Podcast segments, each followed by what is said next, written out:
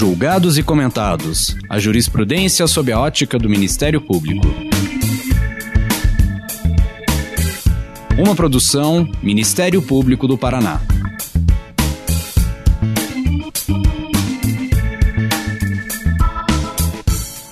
Olá, estamos começando mais um episódio do Julgados e Comentados. Eu sou Eduardo Cambi e hoje abordaremos sobre o tema da criminologia feminista.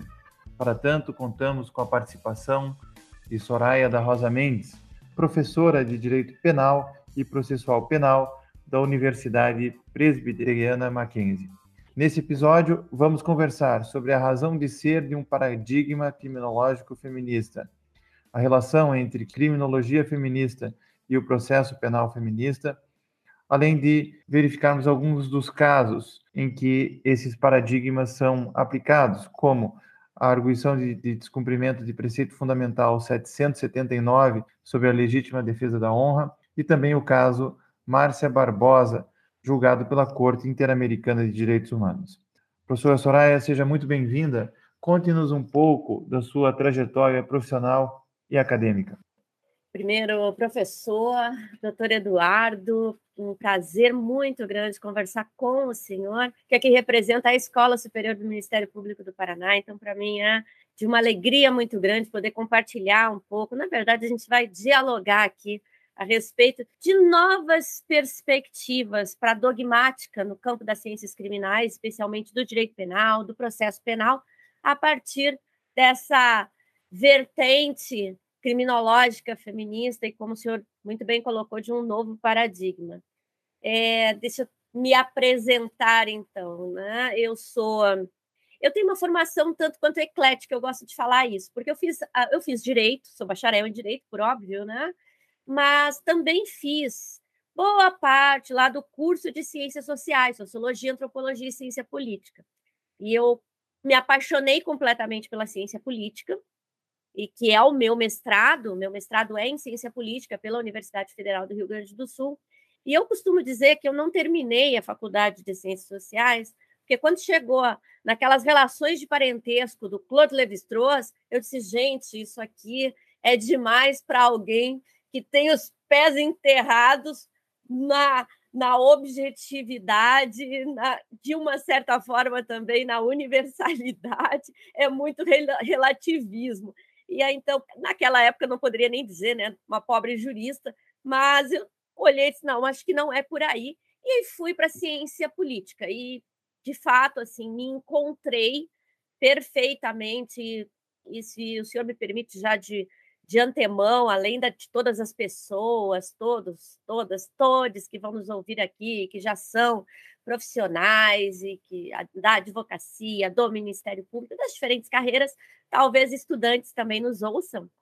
E eu recomendo muito que faça essa experiência de ter uma formação, eu não vou nem dizer híbrida, eu até comecei utilizando a, a terminologia eclética, mas que nos dê um pouco mais de ar para respirar, para além daquelas caixinhas que ainda, infelizmente, o nosso ensino jurídico insiste em nos colocar.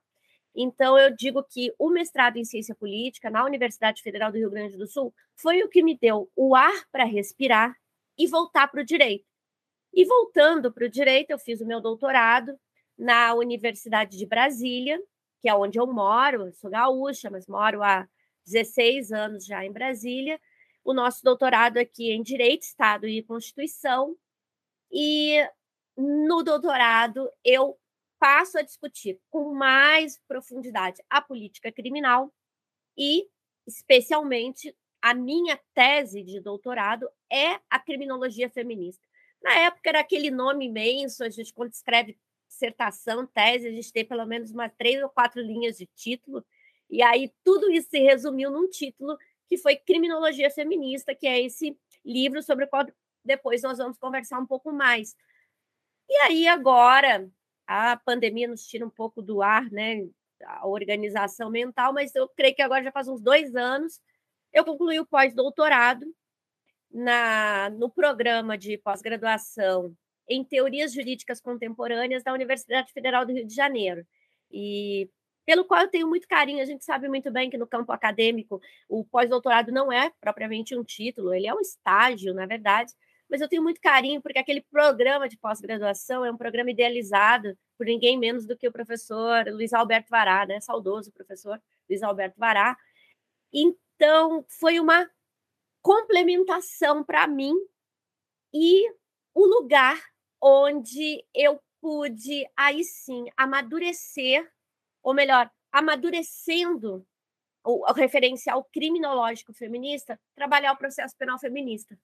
Então, é, por isso tem tem um link, uma conexão total na minha perspectiva de ciências criminais, que é de uma intersecção entre os diferentes campos da criminologia, do, da política criminal e da dogmática nos seus dois aspectos, do direito penal e do processo penal.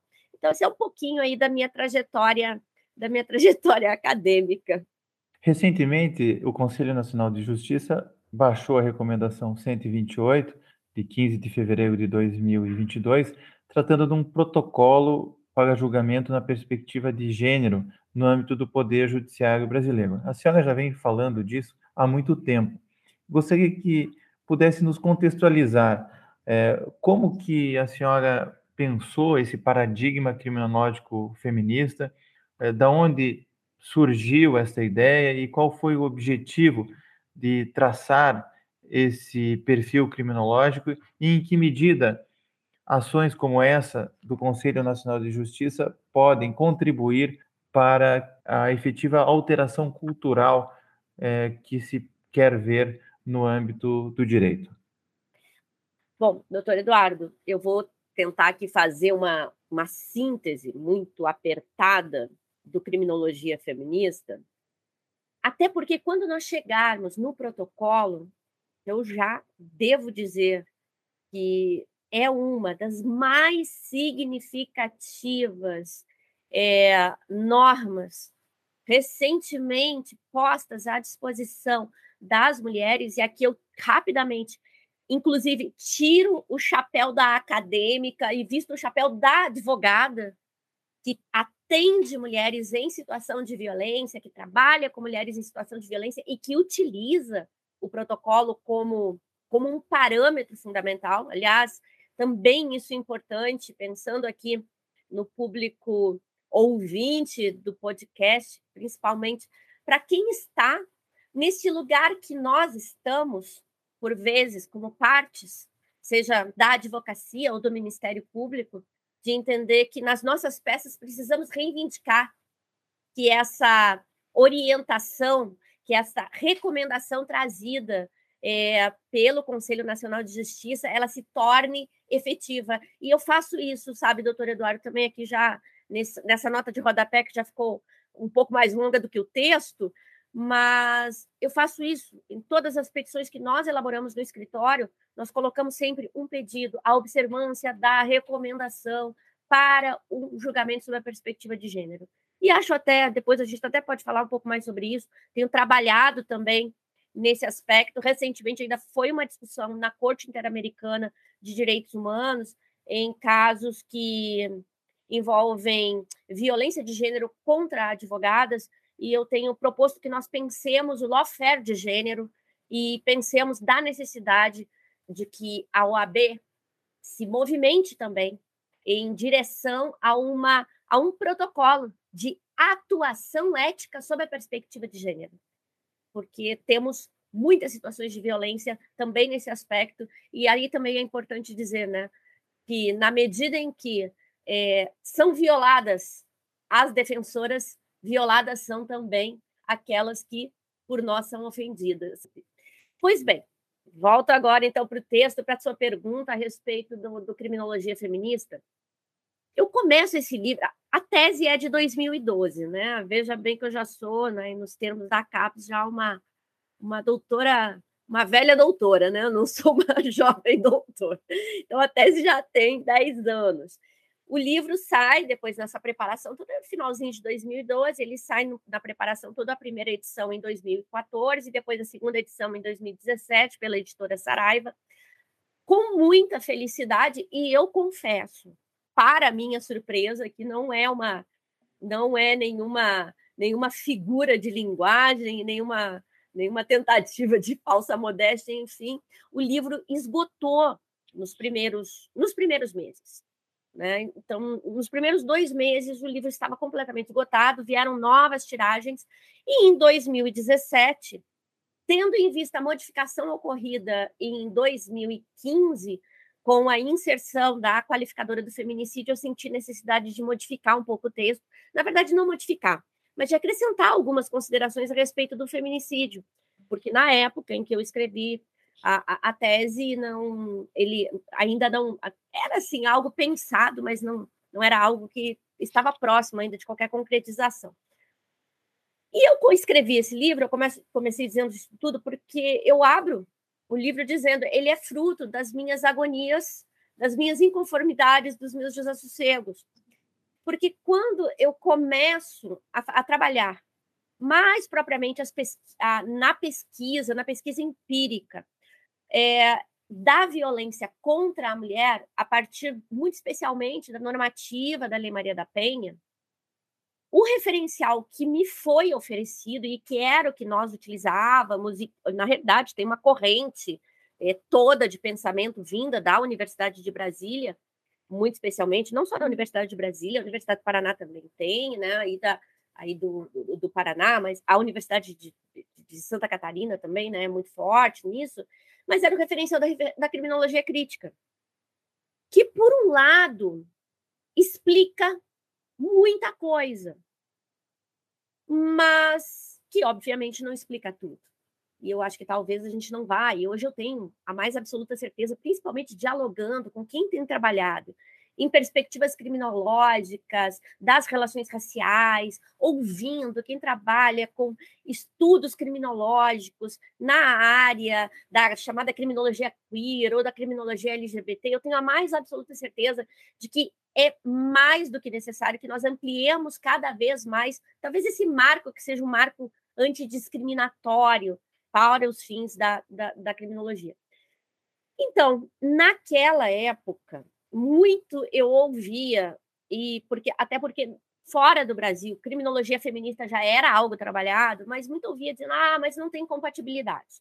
Não tem possibilidade de nós pensarmos uma criminologia feminista. Afinal de contas, existe aqui toda uma questão de fundo, que é uma questão originária das relações sociais estabelecidas profundamente pelas é, pelos ditames econômicos. A criminologia crítica, para quem não sabe, ela tem a característica da construção, melhor, da consolidação de um paradigma chamado paradigma da reação social, que tem como a sua base é, a perspectiva marxista de que a classe social ela é determinante para os processos de criminalização. E aí eu já tinha, primeiro, assim, de uma forma muito superficial, é, já uma ideia de que eu tinha um problema ali. Primeiro, porque a questão envolvendo as mulheres não era só de criminalização, mas era também de vitimização. Então, assim como nós sabíamos que o processo todo de criminalização ele é um processo que leva em conta, sim, e a gente, isso não é discurso, basta que nós tomemos as pesquisas, o próprio CNJ realiza a respeito é, do sistema carcerário brasileiro, nós vamos perceber que a grande maioria da clientela do sistema de justiça criminal é uma clientela pobre, sim, é uma clientela que marcada pela racialidade, mas substancialmente é uma clientela é, e aqui eu estou usando o termo clientela também como quase que como um favor, né, para essa definição. Então, pertencente a uma determinada classe social. Só que a classe social, como eu disse, ela explica muita coisa, mas ela não explica tudo porque a gente sabe que tanto nos processos de criminalização quanto nos processos de vitimização, ser mulher no sistema de justiça faz diferença. E ser mulher no sistema de justiça, muitas vezes, independentemente da classe social. Porque tanto mulheres que são mulheres pobres, quanto mulheres que são mulheres de classes sociais mais abastadas, sofrem um processo de revitimização, né, que a criminologia apresenta, no sistema de justiça quando são vítimas de crimes como os crimes contra a dignidade sexual, do crime de estupro.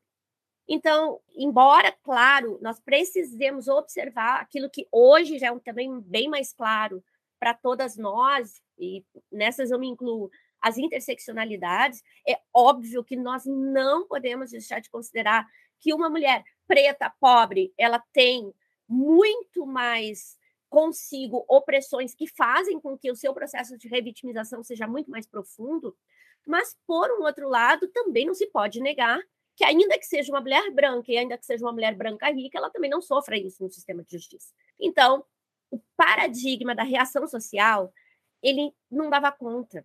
E isso daí porque eu dizia, isso me agoniava muito, era um desassossego tamanho.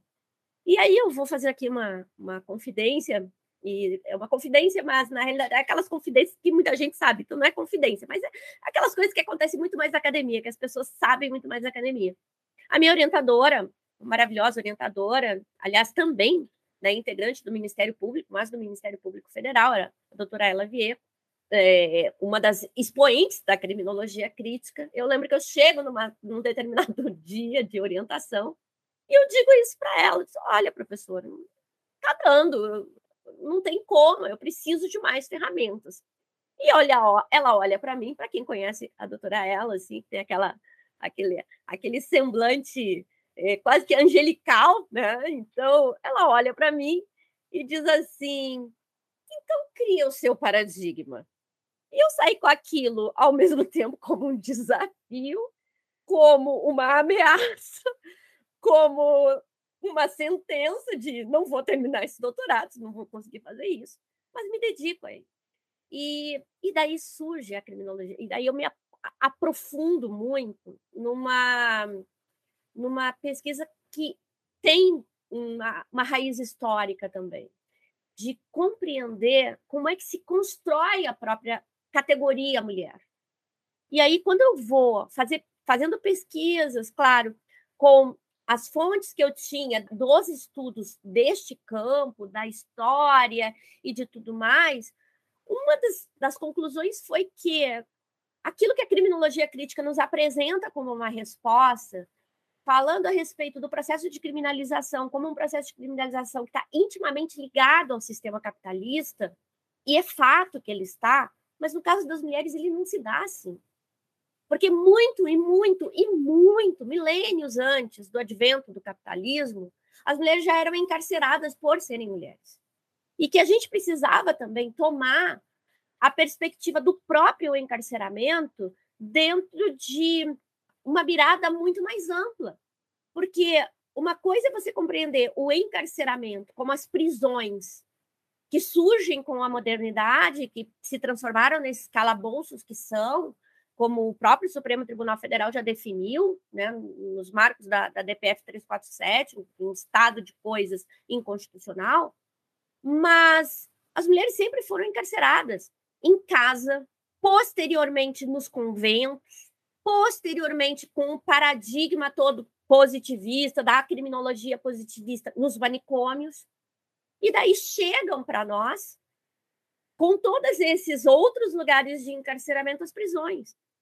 Então, ser mulher já é estar dentro de um contexto de uma sociedade patriarcal que se constrói há milênios, sujeita às condições de ser apontada como a criminosa. E, e é muito interessante, eh, doutor Eduardo, e com isso aqui eu vou, vou concluindo para dizer que o paradigma feminista ele surge, portanto, desta concepção de que quando nós olhamos para um fenômeno que se desenvolve no sistema de justiça, nós precisamos compreendê-lo anteriormente e por isso eu não falo em controle social, eu não faço a distinção que a criminologia crítica faz entre controle formal e informal, porque eu entendo que existe um sistema de custódia que é um contínuo, que já foi experimentado, portanto, pra, pelas mulheres na família, na escola, na sociedade, no trabalho, e que o sistema de justiça tão somente continua a reproduzir. E que depois, eventualmente condenada, o sistema é, carcerário também vai acabar reproduzindo e trazendo sempre com, com as mesmas características. Então, esse paradigma feminista ele diz que quando nós olhamos para um determinado fenômeno, seja ele da vitimização das mulheres, mulheres vítimas de violência doméstica, da violência sexual, dos crimes contra a vida, muito especialmente né, da morte, marcada com a qualificadora do feminicídio, nós devemos olhar com uma amplitude maior. Hoje, repito, agora para encerrar, para mim, de uma forma muito mais amadurecida, sob uma perspectiva que tem que ser interseccional. Na época que eu escrevi interseccionalidade, também estava muito longe de chegar aqui para nós. A gente não, não tinha noção, não tinha escritos sobre isso. E aí eu proponho.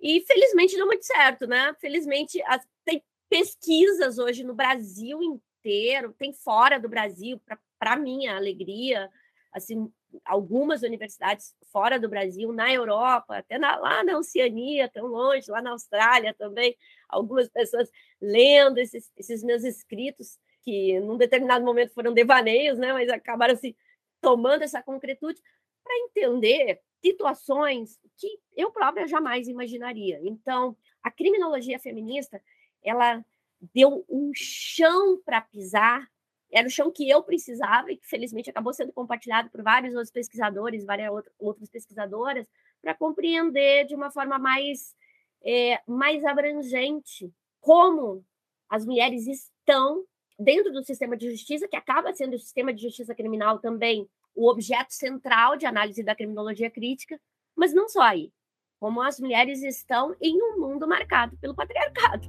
E o patriarcado é esse sistema de custódia.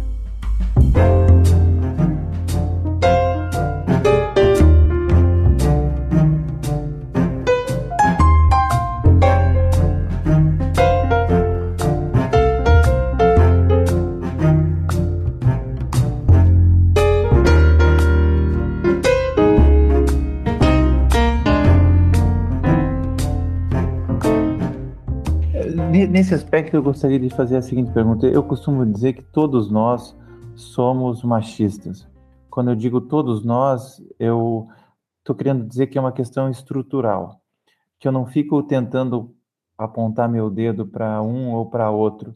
Eu estou me referindo a uma estrutura social que vem, como a senhora colocou, historicamente foi trazida para as instituições, a família, a escola, o sistema de justiça, e que nós acabamos, por não termos consciência crítica disso, reproduzindo. E da mesma forma, eu quero dizer que nós todos somos feministas quando combatemos esta ideia que esse feminismo é comum, não é uma questão de gênero e, portanto, não é só uma questão das mulheres. A senhora concorda com essas observações? Concordo. Primeiro, a, a, a, no, no primeiro aspecto, com relação ao caráter estruturante do patriarcado. Então, a gente não pode entender isso como uma circunstância da vida. O machismo não é uma circunstância da vida. Não é algo que acontece, ah, aconteceu aqui por conta de uma piada, isso era assim, e, e, e de repente um pedido de desculpas resolve. Não, porque na realidade isso é uma, talvez assim, ó, é uma partícula pequena da ponta do iceberg que se estrutura numa base fundamental, portanto é estruturante, do patriarcado. Então, enquanto a gente não discutir isso com seriedade e não entender é desta forma que todas as relações se estabelecem.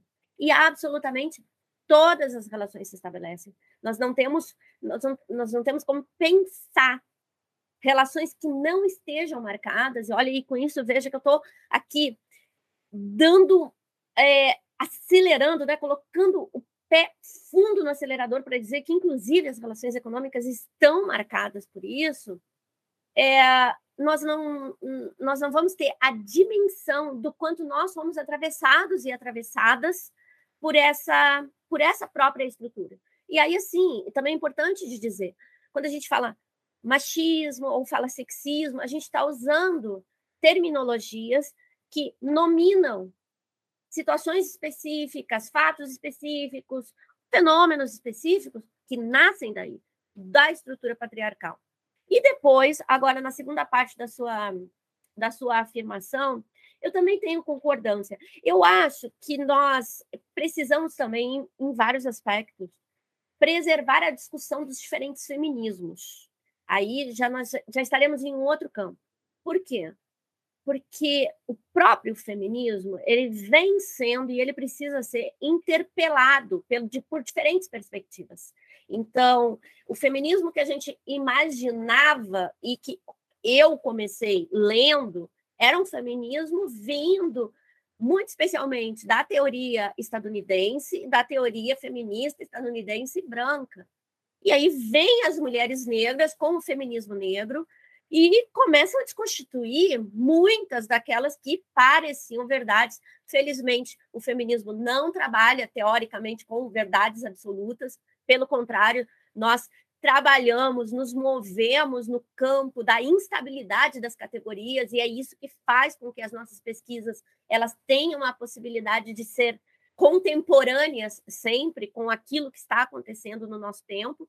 Mas nós temos também outras perspectivas feministas que vêm chegando, de se fala hoje de feminismo comunitário, do feminismo que as mulheres em outros tipos de organizações étnicas também têm, têm colocado.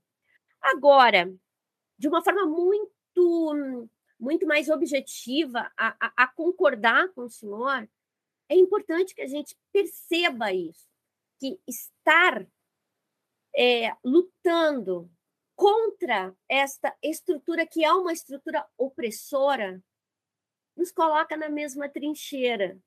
Alguns de nós, ou melhor, algumas de nós, ou todas nós, somos atrizes desse processo, as atrizes principais.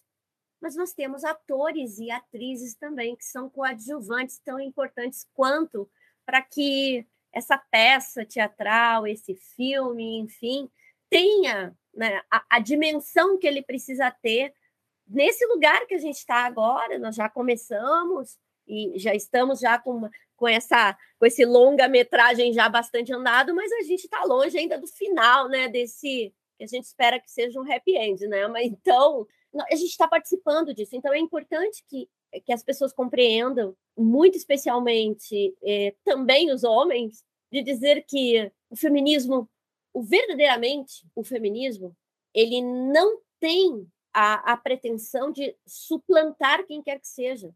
Qualquer pessoa, qualquer mulher que se afirme feminista e que diga eu não quero este apoio eh, dos homens, ou eu acho que as mulheres têm que ser superior aos homens, eh, desculpe, na minha perspectiva, não compreendeu o que é o feminismo na sua essência. Porque o feminismo, na sua essência, ele vem para nos libertar todas e todas. Porque as relações de gênero, as relações patriarcais, elas atingem, nos atingem como mulheres de forma obviamente muito mais profunda, até porque nós temos aí dados a mostrar. O Brasil é o quinto país no mundo onde mais se mata mulheres. Então, nós, os, os nossos corpos são os corpos que estão na, na, como o alvo dessa violência, mas as relações patriarcais também atingem os homens, porque se ensina a ser violento, se ensina a não querer compartilhar o espaço de poder se ensina a ser competitivo. E isso traz algo com que a gente precisa também lidar na ciência, que é o sofrimento. Ou seja, eu preciso reconhecer que quando eu estou trabalhando com relações de gênero, ainda que dentro do nosso campo, que é o campo do direito, que é o campo da análise do sistema de justiça, eu estou lidando com pessoas que estão em profundo sofrimento. Mulheres sofrendo, até porque são vítimas da violência mais aguda, mas de homens também, que também estão ali colocados para serem aquele padrão que foi estabelecido. Então, eu creio, e olha, é, utilizar a palavra crença aqui, ela tem, principalmente para uma cientista, né? Ela tem um, ela tem um peso muito forte, mas eu creio no feminismo, além de ser uma perspectiva epistemológica, como teoria crítica que é, mas numa perspectiva de um mundo mais feliz em que homens e mulheres possam ser mais felizes. Que digam quais são seus projetos de vida sem ter a preocupação de que aquele projeto de vida pode não ser adequado porque ele é homem, de que ele precisa ter um determinado comportamento porque não, senão ele não vai ser aceito como homem.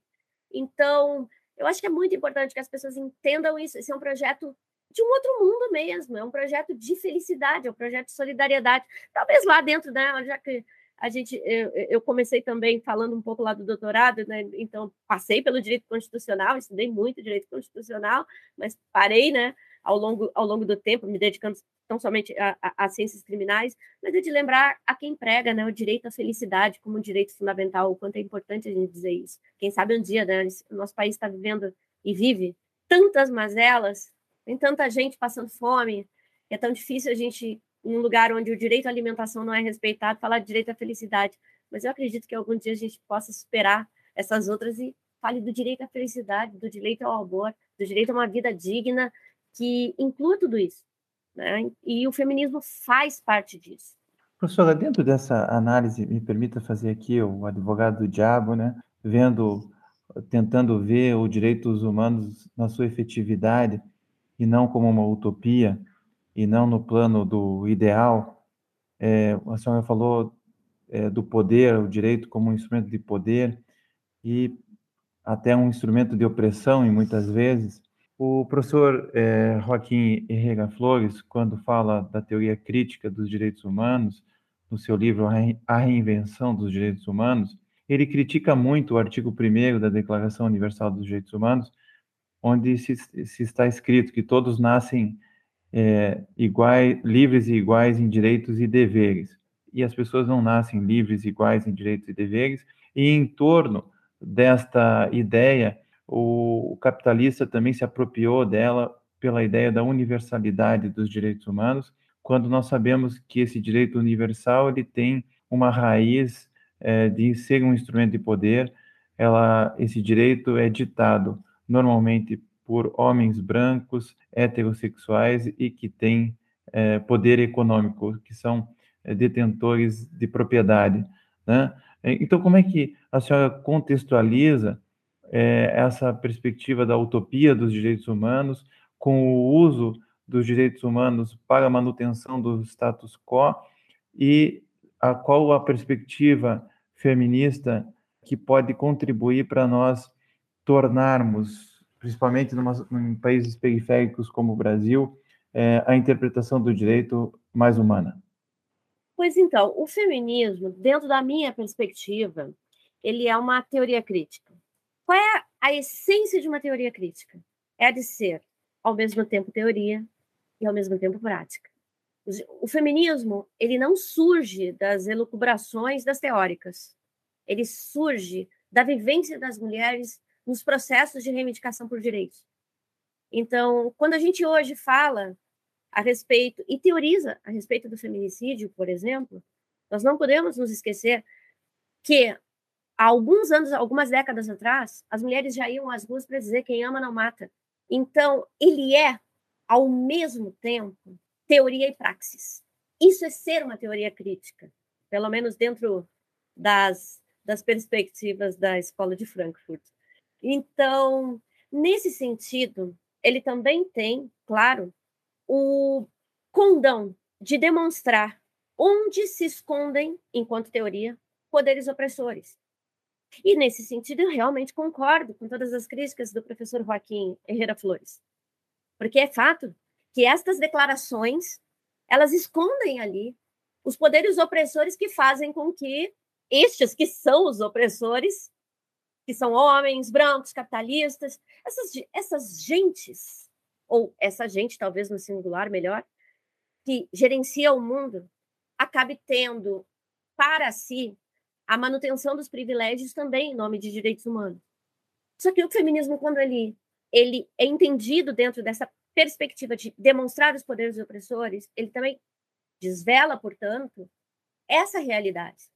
Então, não tem uma perspectiva utópica em considerar os direitos humanos, mas de considerar que direitos humanos, direitos humanos fundamentais, para que a gente traga isso né, para o âmbito da nossa normatividade, eles são aquilo que nos faz também começar lutas e continuar lutas e mover novas lutas. As declarações de direito, elas são capazes de resolver problemas? Não acredito. Isso sim é uma perspectiva utópica. Se a gente toma lá a, tanto a Declaração Universal de Direitos Humanos e aí eu poderia juntar os outros dois protocolos, né? o Pacto dos Direitos eh, Civis e Políticos e tanto o Pacto, principalmente dos Direitos Econômicos, Sociais e Culturais, e digo, aqui está a, a nossa Carta de Direitos, é isso que eu, que eu preciso que se realize, e passar a se teorizar sobre isso, isso realmente, para mim, não passa de utopia. E aí eu concordo totalmente com a crítica. Agora, as cartas de direito, se elas não têm esse condão, e elas nunca vão ter, por um outro lado, elas são sim, instrumentos importantes para mover as lutas concretas, essas do dia a dia. Então, eu quero reivindicar de todas as maneiras que estas que esta igualdade aparentemente tão só formal seja substancial. Olha o quanto isso tem de importância para nós quando a gente está falando no campo da violência contra a mulher, por exemplo. A Lei Maria da Penha, ela não surge de uma discussão teórica, de uma discussão, inclusive, tão somente no campo legislativo. E eu sou absolutamente refratária a qualquer tese jurídica que entenda que o campo legislativo é o campo por excelência dos direitos. Na verdade, os direitos surgem muito antes disso, naquilo que se discute nas esferas públicas. Eu sou habermasiana por essência. Então, é no debate da esfera pública, da esfera pública democrática, que os direitos surgem. Mas, enfim, a Lei Maria da Penha não surge, não surge daí, do campo legislativo por si só, ou das teorias, das teóricas e tal. Ela surge do quê? Ela surge de uma, de uma realidade prática que nos agrediu profundamente e que fez com que se chegasse aos organismos internacionais a ponto da Comissão Interamericana de Direitos Humanos dizer ao Brasil: veja, edite uma norma. E essa norma surge da discussão dos movimentos sociais que envolvem as mulheres. A Lei Maria da Penha é tão boa assim, porque ela surgiu das demandas das mulheres e ela foi feita pelas mulheres. Os processos de encaminhamento e votação foram feitos pelo executivo e pelo legislativo, mas a esfera pública, democrática, com todas essas, essas organizações, tanto é que até hoje existe né, o consórcio Maria da Penha, com as, as experts e, e, e com as organizações, ela nos dá essa lei. Mas essa lei surge dizendo: precisamos defender as mulheres, porque a Convenção de Belém do Pará fala a respeito da erradicação de todas as formas de violência. E nós precisamos de uma lei específica, porque, afinal de contas, a Comissão Interamericana de Direitos Humanos assim recomendou mas alguns magistrados entendiam, na prática, que aquela lei era totalmente inconstitucional.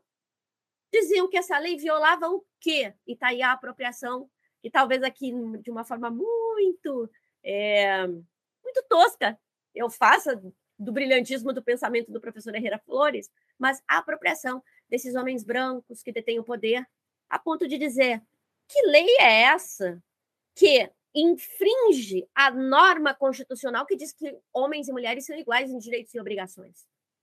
E entendiam que a Lei Maria da Penha era inconstitucional. O que nós fizemos? Nós todos, todas, fomos ao Supremo Tribunal Federal para dizer: diga que esta lei é constitucional. Porque é isso que a gente faz no Supremo. a gente busca, como eu milito muito nessa área perante o Supremo, eu, eu gosto muito de usar essa figura de linguagem para que as pessoas entendam o que, que a gente perguntou para o Supremo. A gente perguntou para o Supremo: é constitucional ou não é? E quando o Supremo responde, ele diz: é constitucional porque a igualdade não é formal. A igualdade ela é material, ela é substancial. Então, a lei por si só, melhor, vamos voltar. A Convenção do, de Belém do Pará por si só, ela era suficiente? Não. A Lei Maria da Penha era suficiente? Não. Como muito bem diz o professor é, Joaquim Herrera, a própria Declaração Universal de Direitos Humanos por si só era suficiente ou não? Mas a gente precisou o quê? De luta. E luta também é no cenário jurídico. Eu gosto muito de falar isso, porque certa vez a saudosa professora Lourdes Bandeira, é, de quem eu sou discípula, né? Enfim, é, de, essa geração de feministas que rompeu barreiras e que nos possibilitou estar onde nós estamos também saudosa, querida, é, falecida não há tanto tempo, a gente estava numa mesa, e ela, como socióloga, falando de violência contra a mulher e tal. E na época eu tinha começado, eu estava começando também já a trabalhar o meu outro livro, que é o meu, meu mais novo livro, que é o Feminicídio de Estado. Então, eu estava começando a trabalhar com aquilo e tal, e com as teses do processo penal feminista. Aí, num determinado momento, a professora Lourdes diz assim para mim: mas não adianta isso daí, porque você sabe que a realidade não é essa. E eu olho para ela e digo assim: mas Lourdes, é o que eu faço. É o que a gente faz. Nós vivemos no terreno mais inóspito do Estado, que é o quê? O sistema de justiça. E as pessoas olham para nós e dizem assim: ah, vocês que acham que as coisas vão mudar, vocês são uns, uns utópicos, porque o Ministério Público sempre foi assim, a advocacia sempre foi assim, o magistrado sempre foi assim. Só que a gente vai lutando. Então, o chão, o meu chão de luta social é o chão do tribunal, é o chão do Supremo Tribunal Federal. Então, a gente pega essa teoria toda e vai ao Supremo e pergunta. E o Supremo nos diz: a igualdade é substancial. Então, a declaração por si só, ela é suficiente? Não é. Mas a gente vai reivindicando e reivindicando. Os meus alunos é, costumam me, me provocar dizendo assim, ah, professora, mas nunca vai parar de reivindicar? E eu vou dizer, enquanto eu viver, eu acredito que eu não vou parar de ver reivindicações. Porque democracia não é algo que surge por decreto, por óbvio. Seria uma contradição de seus termos. Mas democracia não é um projeto acabado. Democracia é um processo. Então, aquilo que, inclusive, eu imaginava há 10 anos atrás, hoje já está muito mais aprofundado. Então, a gente vai seguir nesse sentido. Portanto, meu caro professor Eduardo, eu não tenho uma perspectiva utópica dos direitos humanos. Eu tenho uma perspectiva de que os direitos humanos são a nossa vida nos movem, nos instigam e também nos provocam, inclusive, a modificá-los quando for necessário.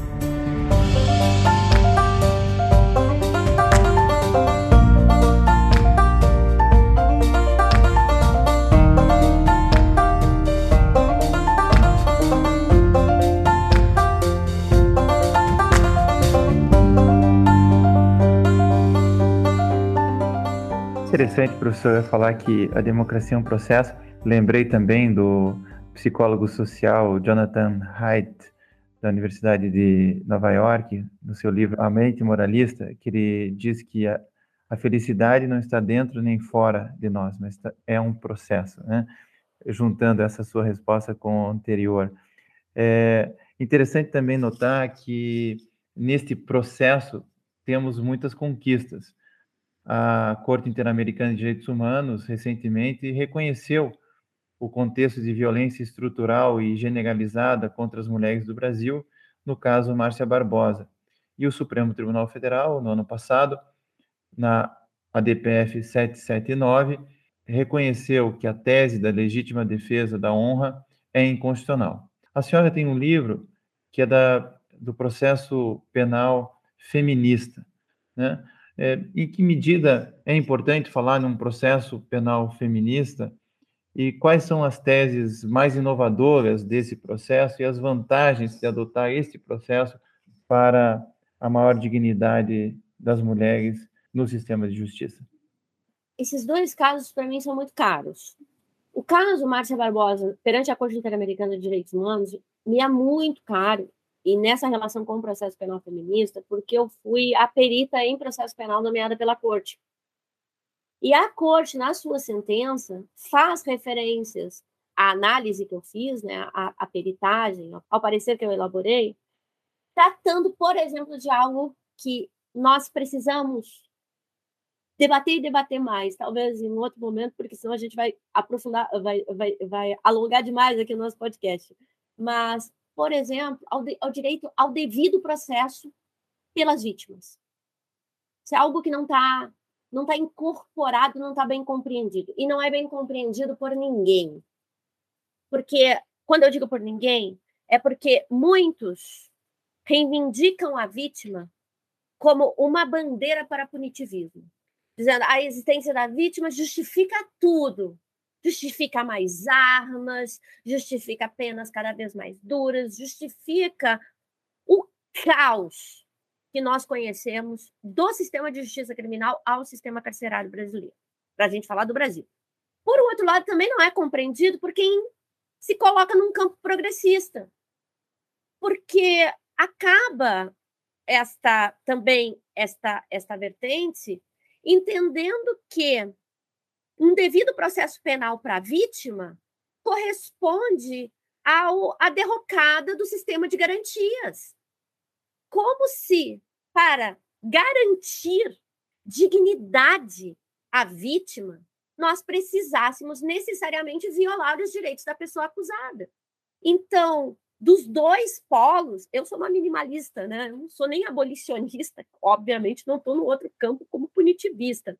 Mas ainda na discussão com os, os meus colegas, meus parceiros e parceiras que são garantistas, e eu não deixo de ser uma garantista, obviamente, mas eu coloco essa, essa questão porque nós precisamos pensar que um, que um sistema de garantias ele não pode ser um sistema de garantias que não admita pensar quem é esse esse indivíduo e no caso muito específico no caso da Márcia Barbosa quem é esta mulher que está no processo e a Corte Interamericana ela assinalou isso dizendo o processo penal para as mulheres no Brasil ele é absolutamente violador em vários aspectos. Ele é violador. Nós falamos de processo de tempo no processo penal em relação à pessoa acusada. É verdade. Um processo penal que se estende no tempo, ele é sempre a espada sobre a cabeça de quem da pessoa acusada. Por outro lado, ele também não pode ser, como usa o querido amigo processualista penal, o professor Alexandre de Moraes da Rosa, ele também não pode ser um processo penal fast food. Por quê? Porque isso também demanda flexibilização de garantias e demanda, portanto, violações. Agora, eu tenho que pensar nisso sobre a perspectiva da pessoa acusada, mas também tenho que pensar sobre a perspectiva da vítima. A gente parar para analisar os dados que no Brasil mostram que nós temos uma ínfima parcela dos crimes de morte é, efetivamente investigados.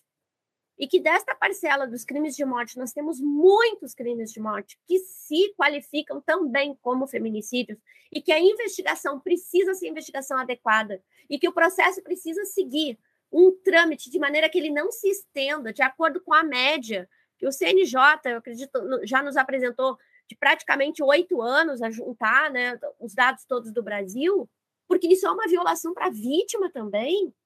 Então, pensar essa perspectiva que a corte, por exemplo, nos traz, é a essência do processo penal feminista. E aí eu vou dizer, o processo penal é feminista porque a sua base teórica é feminista. Porque a concepção de processo é uma concepção comunicativa. É uma concepção que entende que nós não podemos, obviamente, abrir mão da legalidade, do princípio da legalidade e de todas as demais garantias. Mas nós precisamos entender também que o processo penal precisa deixar de ser só retoricamente constitucional ou sujeito aos tratados internacionais de direitos humanos. Porque a gente não precisa esperar, e eu escrevo isso no livro, Aliás, a segunda edição do Processo Penal Feminista já inclui as minhas observações sobre o caso Márcia Barbosa e algumas sobre a DPF 779, porque a DPF 779 é muito mais de direito penal do que a discussão do processo penal. Mas nós, podemos, nós precisamos compreender que o processo penal, sob esta perspectiva, é um processo que não pode se fechar para que a gente tenha efetivamente a possibilidade de um depoimento especial para todas as vítimas de violência sexual. Então, a gente tem, para quem, para quem estuda esta área, textos e mais textos, livros e mais livros, todos eles afirmando que, primeiro, alguns que vão ao extremo de rechaçar, inclusive, o depoimento especial para crianças e adolescentes, entendendo que isso é uma violação aos direitos da pessoa acusada. E nós temos textos e mais textos que não tem nem espaço para pensar que nós temos normatividade, a própria lei que determina a oitiva de forma, de forma humanizada, é importante dizer isso, a oitiva de forma humanizada de crianças e adolescentes é, é, é passível de ser um paradigma? Eu vou usar esse termo para não usar analogia, para que alguém não, de uma forma de uma forma maliciosa, não use analogia para que entender de uma, de uma outra de uma outra dimensão. Então, é um paradigma, mas a gente tem paradigmas internacionais, estándares internacionais que vão dizer: você não pode submeter uma mulher que passou por uma violência bárbara, que é um crime de estupro, e todo crime de estupro é bárbaro, a um procedimento que a coloca dentro de uma sala de audiências, ainda que o réu não esteja presente, mas que esteja ali, tanto Ministério Público, magistrado ou magistrada, mas não sei mais. Isso é essencialmente violador. E há quem diga que, ah, não, mas para que isso aconteça, primeiro tem que ter lei. Eu não acho que tem que ter lei. Eu acho que os, os, os ditames internacionais, a Constituição Federal e a norma paradigma que nós temos, ele é o suficiente para sustentar isso. E, em segundo lugar, ainda que venha a lei, eu tenho certeza que também teremos críticos, porque dirão, isso viola os direitos do réu porque o, o advogado não vai poder fazer perguntas diretamente. Mas, gente, nós, já, nós temos outras experiências no mundo que mostram que existem outras possibilidades, agora sim, muito mais técnicas. Técnicas mesmo. É de cria um ambiente, grava o depoimento, submete o depoimento às, às partes, façam quesitos, tantas coisas que nós podemos criar como instrumentos para que, no fundo, a gente tenha o que? A redução de danos ao longo do processo. Então, o processo penal feminista, ele não é um processo só para as mulheres, ele é um processo para que a gente pense o processo dentro de uma perspectiva muito maior do que ele é hoje, centrado como se epistemologicamente, e infelizmente ou felizmente, enfim, mas é, retiro essa palavra. Na verdade, como pensa o professor Luiz Ferraioli, a, a partir do princípio da legalidade estrita. A legalidade, não estou aqui, quero deixar muito claro, não estou aqui fazendo uma pregação de que abandonemos a lei. Ah, agora o juiz pode fazer qualquer coisa, não precisa de lei e tal. Não. Por quê? Porque nós temos que construir paulatinamente a cultura de que existem controles epistemológicos que estão muitas vezes fora da lei, fora da, não fora da lei não no sentido de legalidade, mas para além da lei, tanto no texto constitucional quanto nos tratados internacionais. Então, o processo penal feminista, que a gente acaba tendo como base, e foi a base total para oferecer esse parecer à Corte Interamericana, no caso, Marcia Barbosa, e também para que a gente pudesse utilizar isso para pensar essa, como meu querido amigo Pauliotti escreveu essa nefasta, horrenda tese da legítima defesa da honra, ele nada mais é do que um convite para que a gente pense um processo penal é, do século XXI. E que é um processo penal que vai estar tá dentro de uma perspectiva do que nós compreendemos como direito. Eu não posso acreditar que o direito ele é válido se ele formalmente cumprir os requisitos do processo legislativo dentro de parâmetros relativos de constitucionalidade e que satisfaz, portanto, a legalidade estrita. Com todo respeito, vou usar o termo aqui, que eu não gosto muito, não gosto da coisa do latim, mas data vênia, nesse aspecto, eu não concordo com o professor Luiz Ferraioli. Então, a gente vai ter muito mais exigências, porque os controles precisam ser maiores, a nossa preparação tem que ser maior. Eu, quando eu falo a nossa preparação aqui, doutor Eduardo, eu estou falando de nós todos e todas, desses meninos e meninas que a gente para os quais a, a, que a gente forma, né? Para os quais a gente dá aula na universidade, para dizer assim, que tipo de profissional você vai ser, que tipo de denúncia você vai oferecer, que tipo de petição você vai elaborar. Aquela que está reduzida no máximo possível, a pouquíssimos termos e tentando reduzir é, o pensamento ali, porque o tempo demanda isso, ou você vai ser um profissional que vai ter a responsabilidade de ter que trabalhar as teses em profundidade para discutir aquilo ali com a própria vida das pessoas, como gente de carne e osso, né, na expressão do, do também professor, claro, mas do ministro Rogério Schietti na, nas suas obras. A gente está lidando com gente de carne e osso no processo penal, a gente não está lidando só com papel.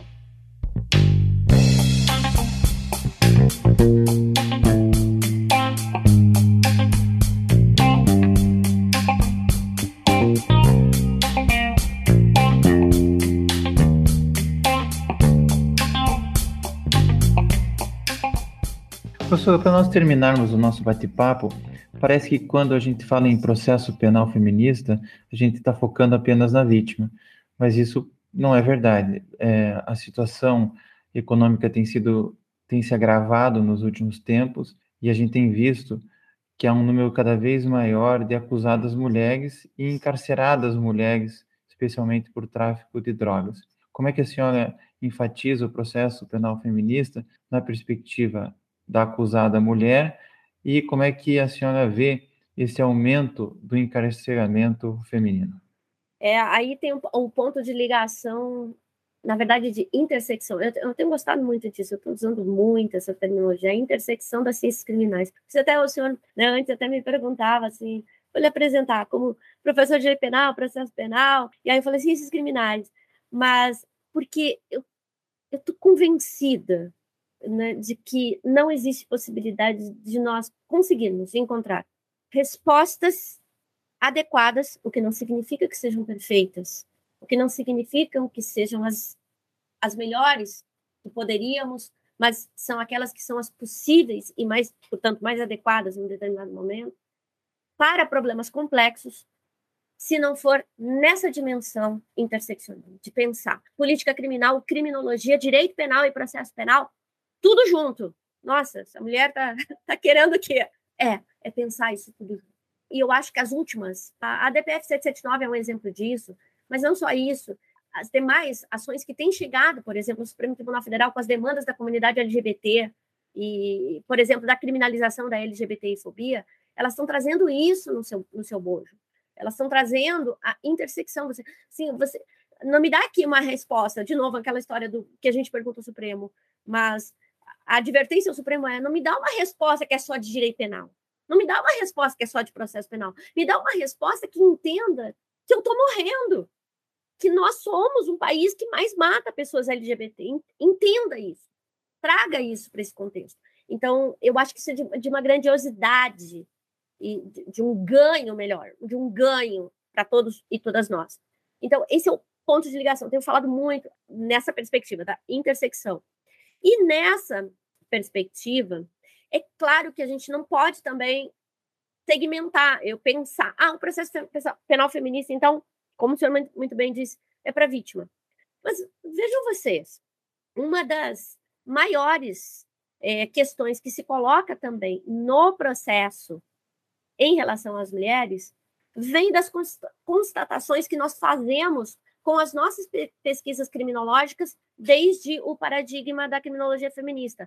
Quais são? Ao fato de que, como eu já dizia antes, ser mulher no sistema de justiça criminal pesa, faz sim uma diferença em relação a outras situações que poderiam ser exatamente as mesmas para um homem que esteja também ali no banco dos réus. E para a mulher vai fazer diferença algo que eu acabo também colocando lá no livro, que é a efetivação de um direito à construção da narrativa. Porque, primeiro, o seguinte, a minha resposta mais fácil para isso seria dizer o seguinte: a própria lei reconhece que mulheres que têm filhos menores, mulheres que têm filhos que demandam cuidados especiais, são mulheres que devem ter, por exemplo, convertida a sua prisão preventiva em prisão domiciliar. A lei não diz isso? Se a lei já não diz isso, a gente já pode começar a pensar que o que aquela mulher tem a dizer é importante.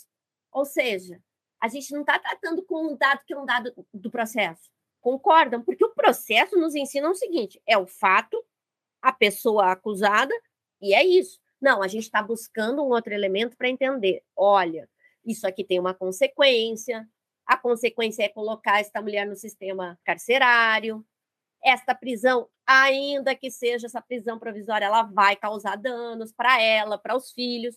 Então, a gente conseguiu compreender um elemento extra-jurídico aí, que é social e que é estrutural, né, doutor Eduardo? Como a gente falava antes, isso aí é estrutura patriarcal, porque no final das contas as mulheres ficam com os filhos. Ora, Nesse sentido, a gente tem que compreender que existem vários outros elementos extrajurídicos que precisam ser considerados no processo. Um deles, por exemplo, é a violência. Que história de vida essa mulher tem? Essa mulher que é encarcerada pelo tráfico de drogas, Que condições são essas que fizeram com que esta mulher chegasse ao tráfico de drogas? Muitas vezes a gente fala, ah, é porque o companheiro e tal. Primeiro, as nossas pesquisas no campo da criminologia, a professora Elaine Pimentel, da Universidade Federal de Alagoas, tem pesquisas maravilhosas nesse sentido, e que vão mostrar que essa história do, do amor e do, do amor bandido, inclusive é o nome do livro dela, é, ela não é verdadeira. As mulheres não são ingênuas, e, simplesmente. Dizer, ah, elas levaram drogas para dentro do presídio porque são apaixonadas. A gente vive num, numa, numa situação de miséria, de descartabilidade dos seres humanos, que você não pode, sob pena de ofender a nossa inteligência, entender que uma mulher não faça um cálculo para dizer o seguinte: ou eu faço isso, ou meu filho não come. Então, isso é a maioria. Então, entender que a gente tem uma situação estrutural que envolve. Só que entender que essa situação estrutural, ela também tem, agora sim, a base estruturante desse patriarcado. Por que, que essa mulher é a única responsável por cuidar desses filhos? Que história de vida essa mulher trouxe? A gente vai olhar os dados, doutor Eduardo, quando os dados eram confiáveis. Eu, infelizmente, tendo a dizer isso. Eu, eu usava muito, dizia assim, olhem lá no site do DEPEN. Hoje não dá para olhar no site do DEPEN, não dá. Não, mas espero que a gente consiga, dentro em breve, voltar a ter uma, uma base de dados confiável. Mas é só olhar os dados das fontes que são confiáveis, CNJ faz isso é, muito bem também, e a gente vai ver lá o seguinte: a base das mulheres que estão encarceradas são mulheres entre 18 e 24 anos, mulheres semi-alfabetizadas, mulheres é, pretas e pardas, portanto, mulheres negras, mulheres pobres, e aqui, mulheres mães de mais de dois filhos e normalmente mães na adolescência. Então, quando a gente olha para isso, a gente está vendo um sistema de violência que, que essa menina de 12, 13, 14 anos, que já tinha um filho, já carregava um filho. Então, isso tem que fazer diferença. Aí alguém vai lá e, e, diz assim: Ah, professora, então a senhora quer que o juiz absolva a mulher porque ela com 14 anos já tinha um filho? Eu vou dizer: Não. Eu vou dizer o seguinte: basta que a gente consiga aprofundar um pouquinho mais proposições, como, por exemplo, a do professor Raul Eugênio Zaffaroni, que fala da co-culpabilidade.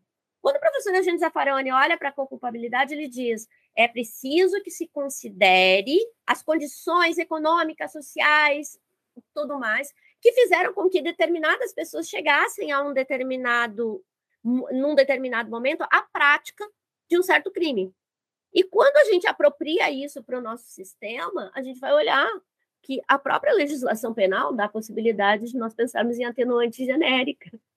Então, se as se o legislador, a legisladora, de 40, só legislador mesmo, não tinha homens, não tinha mulheres, melhor dizendo.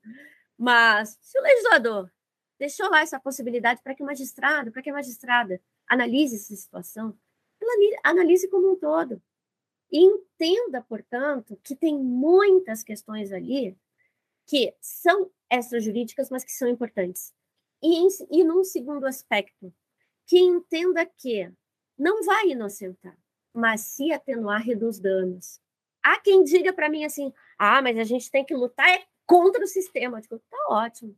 Só que eu vou dizer a você, e agora aqui encerro também dizendo, doutor Eduardo, se eu passar a minha vida fazendo esse mesmo discurso que eu estou fazendo aqui, fazendo as coisas que eu faço no escritório, na sala de aula, tendo a certeza de que pelo menos um pouquinho do sofrimento de alguém eu diminuir, eu vou dizer, eu termino a minha vida muito feliz. Então, no mais, é o meu sonho, é a minha utopia, que não exista mais o sofrimento. Mas o que eu faço dia a dia é diminuir o sofrimento. Então, se diminuiu um pouco do sofrimento, que seja em dias de uma mulher mãe de dois, três, quatro filhos que estão no abrigo, ou que estão com uma mãe, com uma avó que não tem condição de cuidar, e que possa entender assim, olha, diminuir um pouquinho da minha pena por conta disso, eu vou lhe dizer, eu acho que vale o nosso esforço. E aí vale o livro. Vale o livro, vale a tese de pós-doutorado dizendo isso.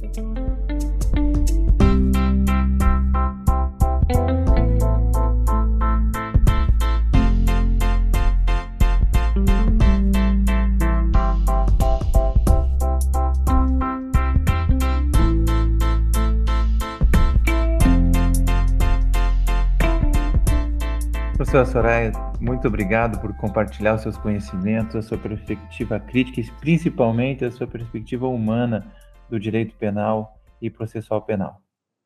Agradeço demais ao senhor. De novo, agradeço muito a quem vai nos ouvir aqui, né, nesse, podcast, e muito especialmente à Escola Superior do Ministério Público do Paraná.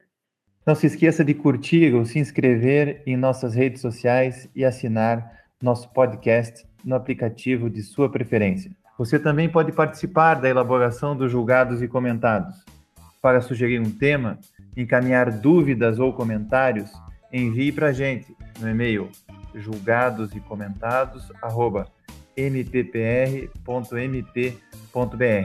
ou pelas nossas redes sociais. Muito obrigado e até a próxima.